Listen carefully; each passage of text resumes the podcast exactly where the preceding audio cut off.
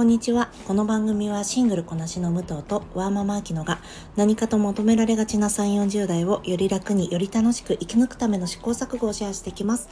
私たちの正解のない話ですが楽しんでいただけると嬉しいです。毎朝6時から配信しております。皆さんいかがお過ごしでしょうか？私は相変わらず映画を見ております。えー、その中でもですね、胎児という映画がすごく面白かったので紹介させてください。えー、2組の息子を亡くした夫婦の話なんですが、1組は銃乱射事件の被害者の両親。もう一組は銃乱射事件の加害者の両親その4人の会話劇でほとんど映画が、えー、進んでいきますこのお話本当にほとんど4人の会話のみに先ほども言いましたがなりますのでもうねその4人の演技の掛け合いが本当に見事でした。あとやっぱり私たち加害者の親に対してどうしても求めてしまいますよね。言葉や態度を。でも加害者の両親も被害者の両親と同様に息子を愛していたことには変わりがないんですよね。本当に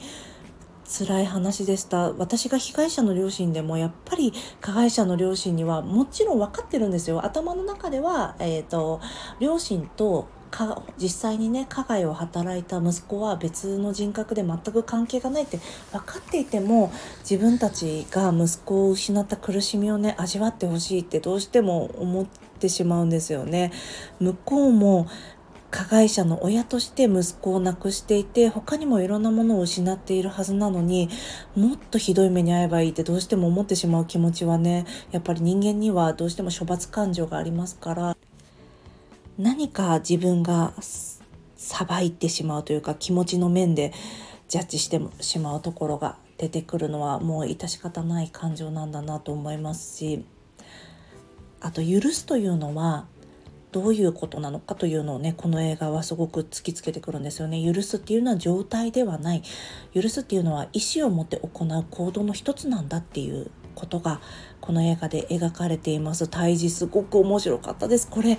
お子さんがいらっしゃる方も、えー、お子さんいらっしゃらない方もねすごくもう陳腐な言い方ですけど考えさせられる一作になりますので是非ご覧になってみてください。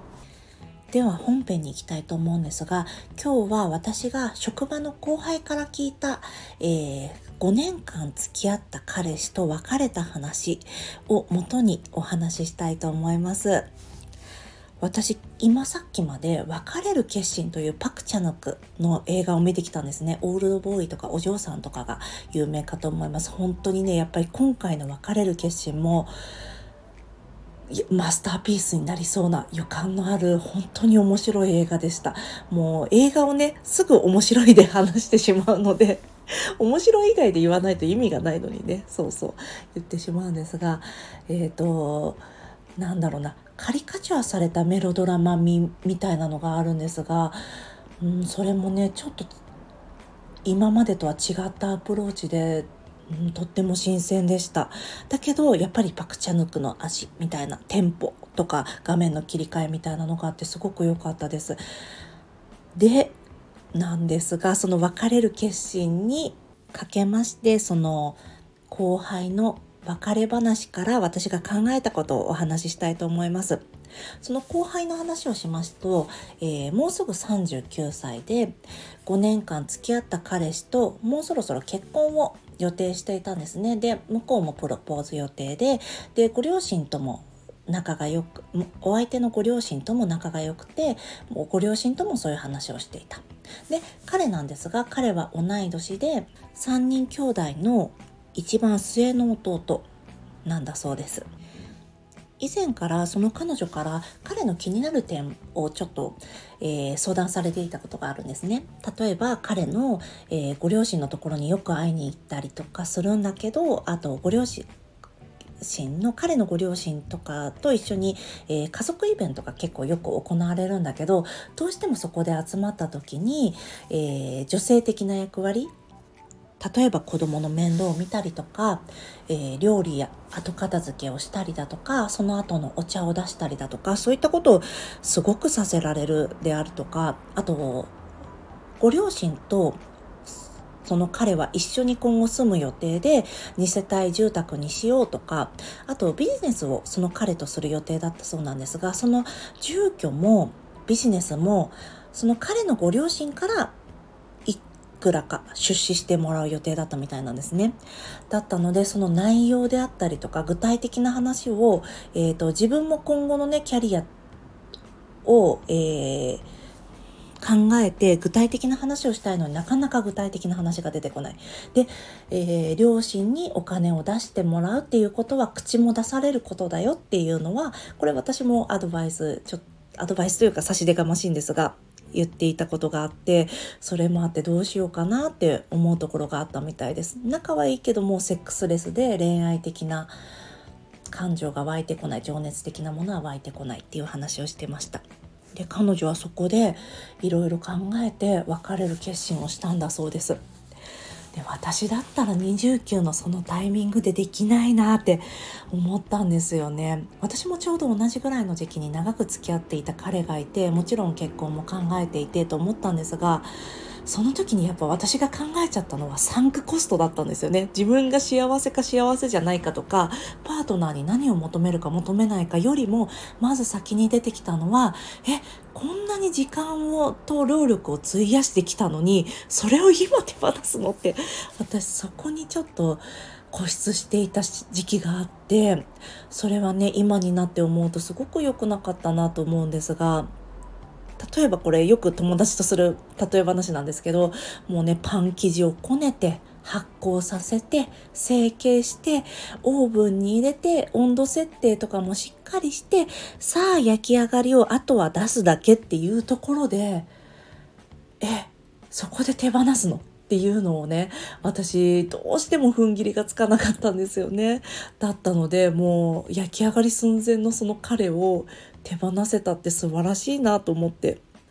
自分の幸せがこの結婚するとかしないとか社会的な規範じゃなくてこの自分にとってどうなのか何が自分にとって幸せでどんな人を私が求めているのかっていうのをそこで考えられたってことですよね。その当時私も今の彼女と同じようにもう少しだけ自分の内面に目を向けて向けたりとか何て言うんですかサンクコストとかそういった言葉も知っててああこれなんか損したくない感情投資を回収したいって自分は思ってるんだなっていうのをもう少し理解してあげたらなんか恋愛感情とか結婚したいとかそういう対外的なこととは別のベクトルで考えられたのになって思いました。ちなみにその彼女別れて3週間目ぐらいでか新しい彼氏ができたんです。びっくりですよね。手放した途端新しいものが入ってくるもんなんだなと思って。やっぱり人間の執着ってうんもちろん必要な時もあると思うんですけどない方がなんかその執着してたスペースに新しいものが入ってくるんだな本当にっていう出来事でと思った出来事でした。ちなみに私はその彼と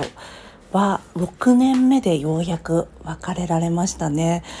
なんか人の気持ちに縄はくくれないっていうのは本当によく言いますが私もなんでこの自分の気持ちがね恋愛じゃなくて情愛に変わってってるのは分かってたんですけどでもそれって家族になるからなんか当たり前のこととしてちょっと受け入れてたんです。でそれがもちろんいいことでもあったんですけどなただその時の最後の1年間とかがしや楽しかったといえば楽しかったと思うんですがすごく幸せだったかといったら、うん、自分で自分をちょっと我慢させてたこともあったなと思って、うん、もう少し早くね別れる決心をしたらよかったかなっていう経験があります。はい、いかがでしたでしょうか、えー、皆さんも、まあ、やっぱりね始めるのは何だって簡単なんですよね。結婚とか投資とかあと悪い生活習慣とかねただその時あの自分の思うように舵を切れてない時に終わりにするのは本当にどれも難しいですよね。そういう時に、えー、悩みを外に出して外在化して悩みと少し距離をとって考えることができるように大人になったので少しは慣れたかなと思っています。はい。では今日はこの辺にしておきましょうか。えー、この番組はスタンド FM はじめ各種ポッドキャストで配信しております。コメントやご相談、ご質問はスタンド FM のレターかリンクにございますツイッターに DM いただけると幸いでございます。皆さんからのフォローや、えー、コメントいただけますと大変励みになりますのでどうぞよろしくお願いいたします。では今日も聞いていただきありがとうございます。失礼いたします。